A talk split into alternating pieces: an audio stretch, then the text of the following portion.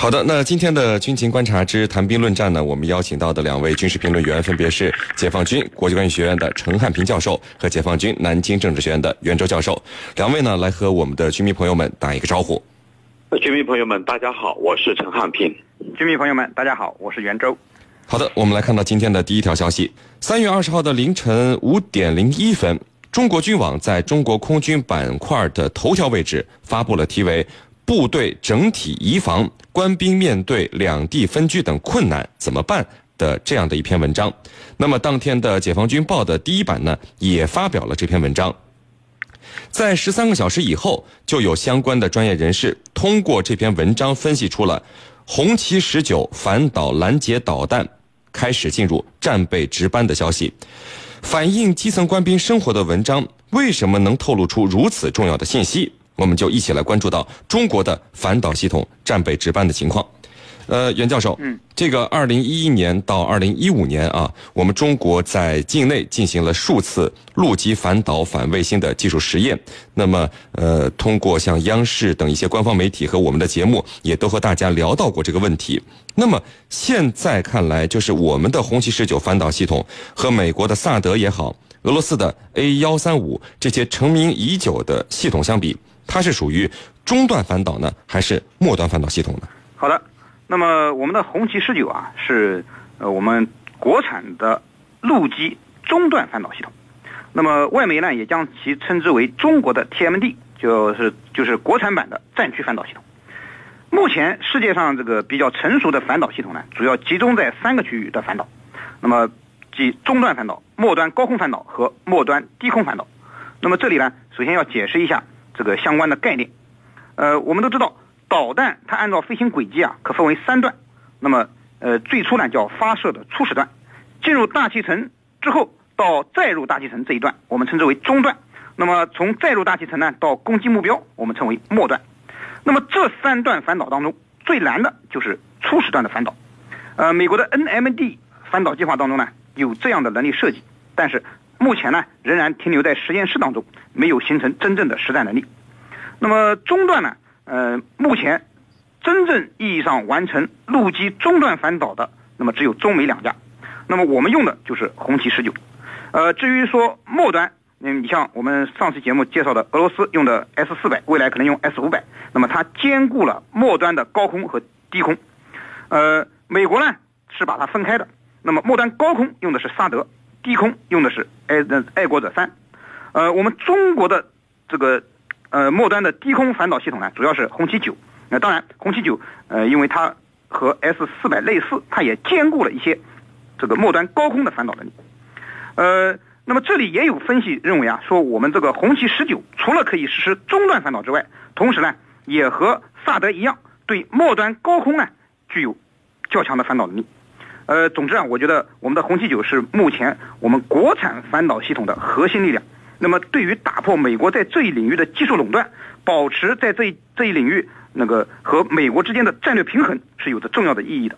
那么，我们很多官兵为了红旗十九的成功，付出了很多的艰辛和努力。呃，包括像您说的这个两地分居的困难，他们克服了很多。那么，还有很多类似很多嗯这个我们想象不到的困难。这里啊，呃，我觉得要向他们致敬。那么，正是他们的付出，让我们有了一片和平的天空。是您。呃，陈教授，这个中国军网发布的这篇新闻啊，引起了媒体的高度关注啊，是因为文章里有这么的一段话，说这个新组建的某导弹营官兵来自空军二十六个团以上单位，构成复杂，思想多元，营连领导普遍谈心，有的放矢，抓好教育管理，圆满完成各项战备值班任务。那么，有军事专家就通过这样的一句话分析。就是中国空军，你看目前拥有大概二十五个到三十个红旗九和 S 三零零系列的远程防空导弹团级作战单位。那是什么样的部队需要从空军所有的地空导弹部队中抽调技术人才？是什么部队可以作为西部战区防空反导的一个核心作战力量？那所有的答案，所以才指向了反导系统。那么您看，反导系统它也是防空导弹的一种啊。有没有这么夸张的需要呢？呃，我觉得有这个需要。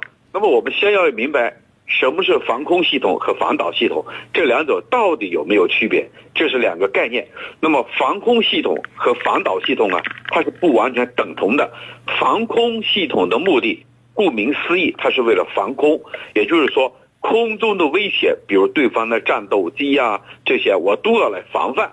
那么反导系统的目的呢，它是针对敌方的导弹，反导嘛，反反对导弹。那么这个导弹可能是各种。型号的导弹，都比如地地、地空、空空、潜艇等各类导弹。那么这样一分析，我们就清楚了，反导和防空还不完全是一样的。那么到底是什么部队需要这么大规模的模的呢？肯定是呃这种反导部队，说反导系统需要这些骨干和核心力量。反导可以是在防空的基础上的一个加强版，也就是说它比防空部队更加。高一个层次，那么很显然，它就需要这些专业的骨干，因为弹道导弹的末端的速度一般呢，它都在六倍的音速之上，拦截的窗口是非常非常短暂的。那么拦截导弹啊，可以说呃要求非常高的，那么这就需要技术力量、骨干力量进行这个抽调，来组建这个新的反导部队，来供这个新的反导部队。呃，来进行使用，那么这样呢，我们就知道了，反导系统包括海基反导系统啊，这些都需要，呃，来自于原来的防空部队的骨干人员来组成。那么我们在西部边境地区，呃，大规模的部署这样呢，就是为了确保我们的空域不受到任何侵犯。我们知道，在西部，我们面临着这个，你看中印至今没有在这个领土。呃，边境领土上签署任何协议，也就是说还有着领土的争端。那么还有呢，就是我们还面临一些这个极端势力、恐怖主义的威胁，所以这些呢都需要加强我们西部地区的这一种呃边境的管控和我们的防导系统。主持人。好的，那袁教授啊，这个反导系统我们知道有战术反导和战略反导两种。那您觉得，就是我国的反导技术应当优先解决战术反导问题，还是战略反导问题？通过这个红旗十九的部署，您的判断是什么？好的，那么我觉得呢，这个问题呢，应该是一个多项选择题，而不是一个单项选择题。也就是说呢，这个反导它是一个，它应该是一个从战略和战术上并重的问题。呃，为什么这样说呢？呃，因为首先啊。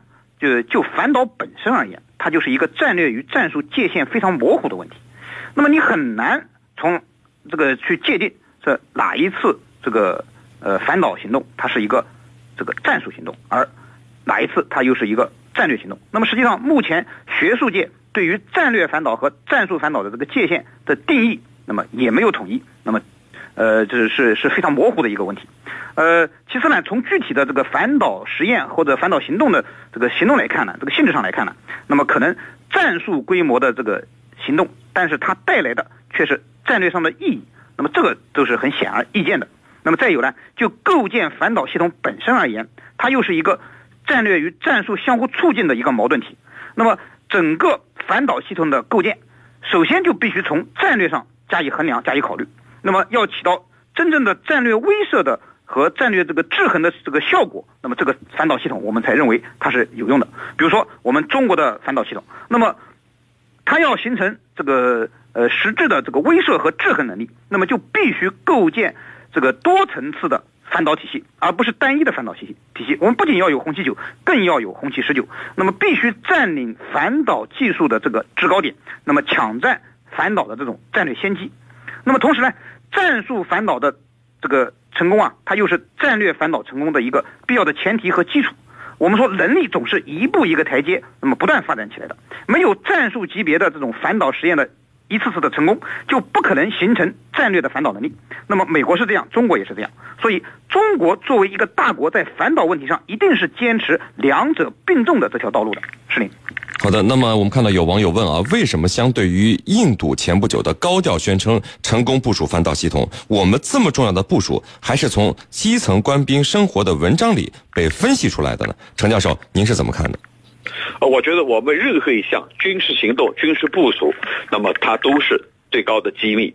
那么保密的目的啊，大家知道，只有保密才能达到最终出其不意的目的。那么一旦我们公开了，那么最终可能就达不到这种目的。而印度军方他为什么这样做？他的目的就是这个张扬。那么越是这个实力不足的，那越要通过这种炒作来达到他的这种弥补实力的不足。我觉得这个。呃，在放眼整个国际军事舞台都是有先例的，就是说他军力的不足，往往通过这一种炒作，通通过这种张扬和高调来弥补他在实力上的不足。那么这是印度经常所做的。那么另外一个方面呢，呃，我觉得我们也不希望造成一种军备竞赛、水涨船高的这个结果，因为我们的这种呃防御性的国防决定了我们这个这种政策。